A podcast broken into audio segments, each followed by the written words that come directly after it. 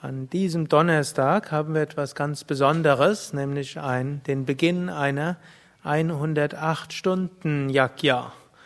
Und da wir nicht alle gleichzeitig unten im Homa-Raum sein werden, sein können, da passen nicht alle rein, wenn wir dort also am Donnerstag parallel hier in diesem Raum eine Homa haben und so während unten die Homa beginnt und hier sie beginnt, wenn wir uns so verbinden und danach könnt ihr 108 Stunden lang, also viereinhalb Tage lang, immer wieder runter in den Homa-Raum gehen und so ins Feuer opfern.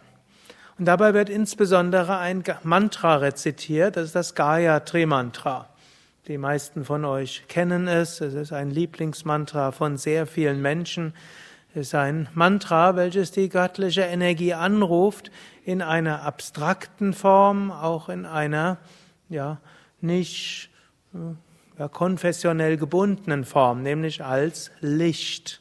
Gayatri wird angerufen als Licht, Saviture Varenyam. Saviture heißt leuchtend. Und Devasya, die du leuchtest. Es beginnt Om Bhur Bhuvasvaha. Bhur steht für die physische Welt. Bhuva steht für die Astralwelt, die geistig-emotionale Welt. Und Swaha für die Kausalwelt, für die Welt der Archetypien, Urprinzipien, Urgesetze.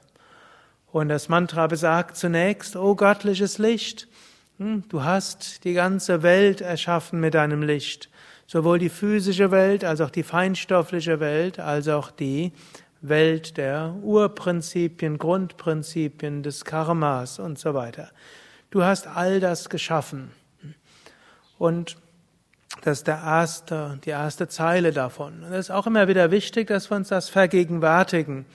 Die Welt, die um uns herum ist, ist nicht nur irgendwo eine Ansammlung von irgendwelchen Sau Sauerstoff, Wasserstoff, Kohlenstoff und sonstigen Molekülen oder Atomen.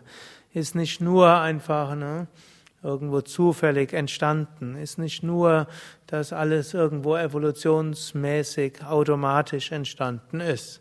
Und die Gesetze auf all diesen Ebenen mögen ja gelten und auf einer Ebene mag das auch alles so sein. Aber alles ist letztlich geschaffen aus göttlichem Licht und das göttliche Licht manifestiert sich durch all die Sachen und spricht zu uns. Und so können wir uns immer wieder daran erinnern, was auch immer ist, wir können dadurch Gott zu uns sprechen lassen. Und auch die Emotionen, die Gefühle und die Gedanken und die feinstofflichen Wahrnehmungen, das sind nicht nur irgendwelche Dinge, die ablaufen als etwas, was in unserem Hirn passiert, Abfeuerung von Aktionspotenzialen und dann werden irgendwelche alten Strukturen aktualisiert und nach durch Milliarden von Evolution Bilder und so weiter entstehen, sondern all das ist auch eine Manifestation göttlichen Lichtes. Und auch was tiefer liegt, ist eine Manifestation göttlichen Lichtes. Und daran wollen wir uns erinnern, dass letztlich hinter allem, oder dass alles geschaffen ist von göttlichem Licht, dass alles durchdrungen ist von göttlichem Licht und dass das göttliche Licht zu uns sprechen kann, auf was auch immer für eine Weise kommt. Die göttliche Erfahrung kann in eigenartigsten Situationen passieren. Nicht nur, wenn man in diesem wunderschönen Shivananda-Saal ist und so wunderschön singt, wie wir eben gesungen haben. Nicht nur während einer Yogastunde, wenn man vielleicht in Kapalabhati den Kopf strahlen spürt oder in der tiefen Entspannung eine Weite fühlt. Sonst kann in der Begegnung mit einem Menschen sein, es kann, wenn man eine schwierige Aufgabe erledigt hat, es kann über eine Krankheit, auf so viele Weisen. Alles ist von Gott durchdrungen, durch alles kann das göttliche Licht wirken und alles kann als göttliche Kraft zu uns sprechen. Und dann geht es weiter mit dem Mantra und des eigentlichen der Ausführung von dem, was ich eben gesagt hatte. Wir meditieren über dich und wir verehren dich. Das ist auch etwas, wo wir uns bewusst machen. Wir wollen über dieses göttliche Licht meditieren. Wir wollen dieses göttliche Licht verehren. Wir wollen es wahrnehmen. Verehren ist eine Sache, darüber meditieren ist nochmal eine andere Sache. Beides gehört zusammen. Verehrung ist irgendwo das Herz, darüber meditieren, wir füllen das Bewusstsein damit.